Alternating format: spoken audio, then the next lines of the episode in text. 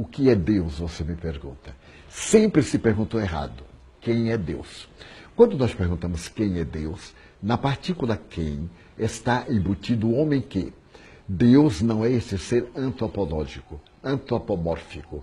Deus é a inteligência suprema do universo e a causa primeira de todas as coisas, definindo os espíritos. A Allan Kardec, o codificador do Espiritismo, que fez exatamente essa pergunta: quer-se que diga? Então, Deus é essa causa. Podemos chamar natureza, podemos chamar acaso, pouco importa. Não é aquele ser humanoide que dirige um povo, que tem preferência, que protege uns, que detesta outros.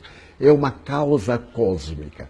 Curiosamente, por volta dos anos 60, um astrofísico inglês, Sir James Jeans, dizia que antes nós pensávamos que o universo era uma máquina. Mas agora nós sabemos que o universo é um grande pensamento, porque tanto ele se expande como ele se contrai. E estamos no universo vivo, pulsante, cuja causalidade podemos chamar Deus ou o nome que nos aprover, porque somos o efeito de uma causa. Se somos o efeito inteligente, essa causa é inteligente.